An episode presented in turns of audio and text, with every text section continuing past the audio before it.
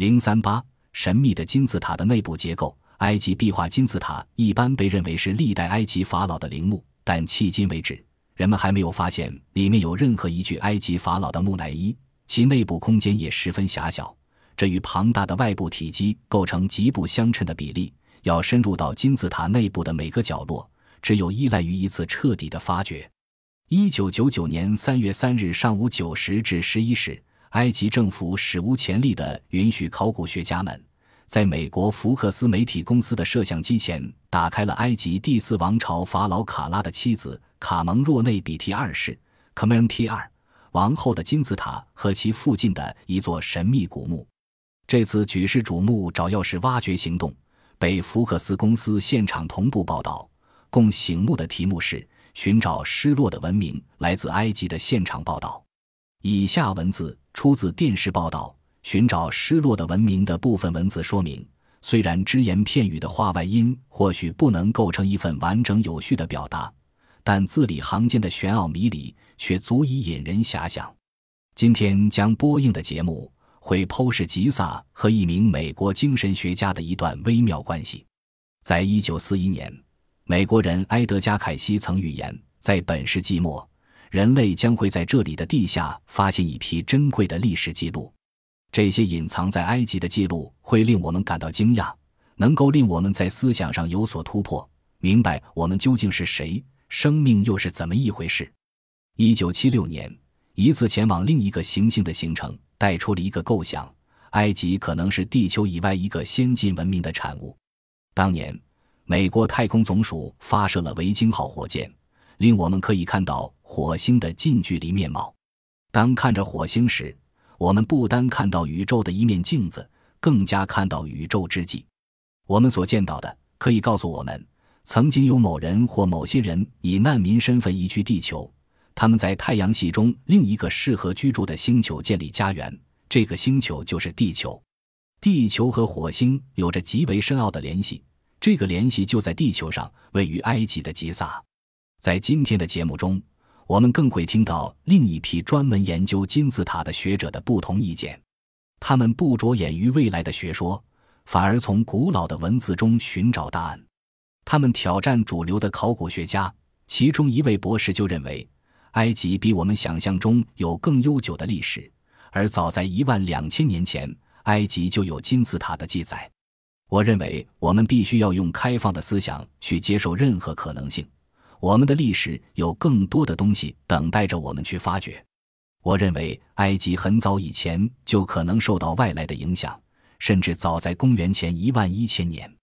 所有的怀疑都有待我们去证实和发现。某种程度上，这就像科幻小说。或许当神秘洞穴最后被打开时，我们会看到历史真正的历史。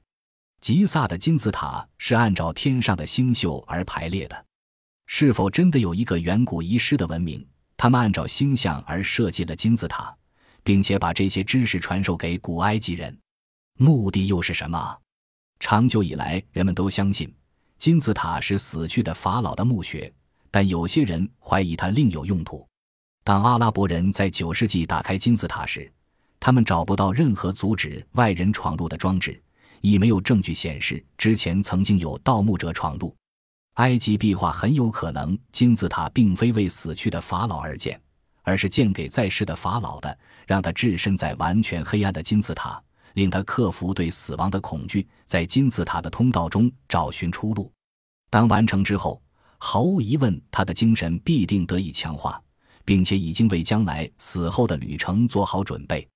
我想有一个更早期的文明存在，我不相信这个文明会和我们一样。他们追求的不是科技，他们数千年来都热烈探求人类生存的奥秘和死亡之谜，以及我们死后将会面对些什么。为何没有证据显示这个高度文明的存在？神话中能否找到答案？这个文明是否被洪水淹没的没有痕迹？全世界有超过六百个神话都记载有大洪水，我们知道它真的曾经发生过。当时的动物种类跟现在有很大分别。我认为当时必定有生还者，而且部分便聚居于古埃及。其他类似的奇特之处还有：金字塔的四条棱分别正对着地球上东、西南北四个方向。金字塔处于地球陆地中心，经过金字塔的经线，把地球上的海洋和陆地分为对等的两半。此外，这条经线是地球所有经线当中经过陆地长度最长的一条。吉萨的三座金字塔构成的三角形符合毕达哥拉斯定理，三条边的长度比例为三四五。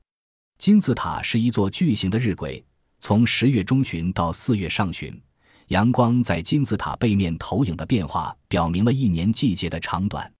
金字塔塔基的边长是三十六万五千四百三十二埃及埃尔。现在，激动人心的一刻就要来临了。福克斯公司的女主持人与考古学家们同时进入了卡蒙若内比提二世王后的金字塔。埃及工人小心翼翼地把金字塔门口的大石块移走。埃及考古学家对福克斯公司的女主持人说：“我们发掘过去的目的是为了更好地面对未来，这也是埃及政府这次史无前例的同意让外国新闻媒体进行现场直播的目的。”非常有意思的是。门口上雕刻的卡蒙若内比提二世王后与哈夫瑞国王手拉着手，非常亲热。这在已经发现的埃及法老雕像中非常少见，因为通常的法老雕像都非常严肃，显出无比威严的样子。当金字塔入口处的大石块被移走之后，展现在人们面前的是一个大小只有十九英寸的狭小向下的竖直的通道，只容一个人勉强通过。看来。当年的王后在建这个金字塔的时候，肯定不希望有人闯进这个禁地。爬下通道后，还得爬过一个小洞才到墓室。然而，展现在人们面前的是一片凌乱摆放的石头和石块，看上去还没有修好。埃及考古学家说，这显然还没有完工。如果完工的话，那么金字塔的墓室一般是非常完整干净的。也许在工程完成之前。卡蒙若内比提二世王后就死去了。实际上，金字塔里什么也没有发现，再次印证了过去发掘金字塔没有发现任何东西的事实。根据埃及考古学家的目测，这座金字塔大约修建于两千五百年前。经过仔细搜索，他们在石棺边上的沙坑里发现了一个男人的头盖骨。从头骨的情况来看，它的历史至少也在两千五百年以上。不过，现在还弄不清楚这个头盖骨是盗墓者还是其他的人。此外，墓室里还有一些石质工具，除此之外就空无一物了。看来，卡蒙若内比提二世王后给后来人上演了一出空城计。埃及壁画卡蒙若内比提二世王后的金字塔没有被人开掘过，表面上看也没有遭到过，所以金字塔里到底有些什么也就不为人知了。事实上，我们很早之前就曾错失过一次发掘它的机会，时间是一八三七年。奇怪的是，直到一九零二年，其入口被流沙掩埋，仍无人对它进行开掘。随着日复一日沙砾的堆积，其入口也深埋沙中而踪迹全无。埃及考古工作者通过长期的努力，现在终于再次找到了它的入口，使其重见天日。就像吉萨高地上其他的金字塔一样。卡蒙若内比提二世王后的金字塔同样充满了神秘的色彩，极符合现代建筑工程学的房子结构，呈纯重的石块，非常隐秘的墓室拱门。是谁修建了如此庞大的建筑？是人类原始文明自己完成的吗？不是借助了外星人或者高级文明的一臂之力？卡蒙若内比提二世王后是否也在金字塔里留下了杀人的咒语？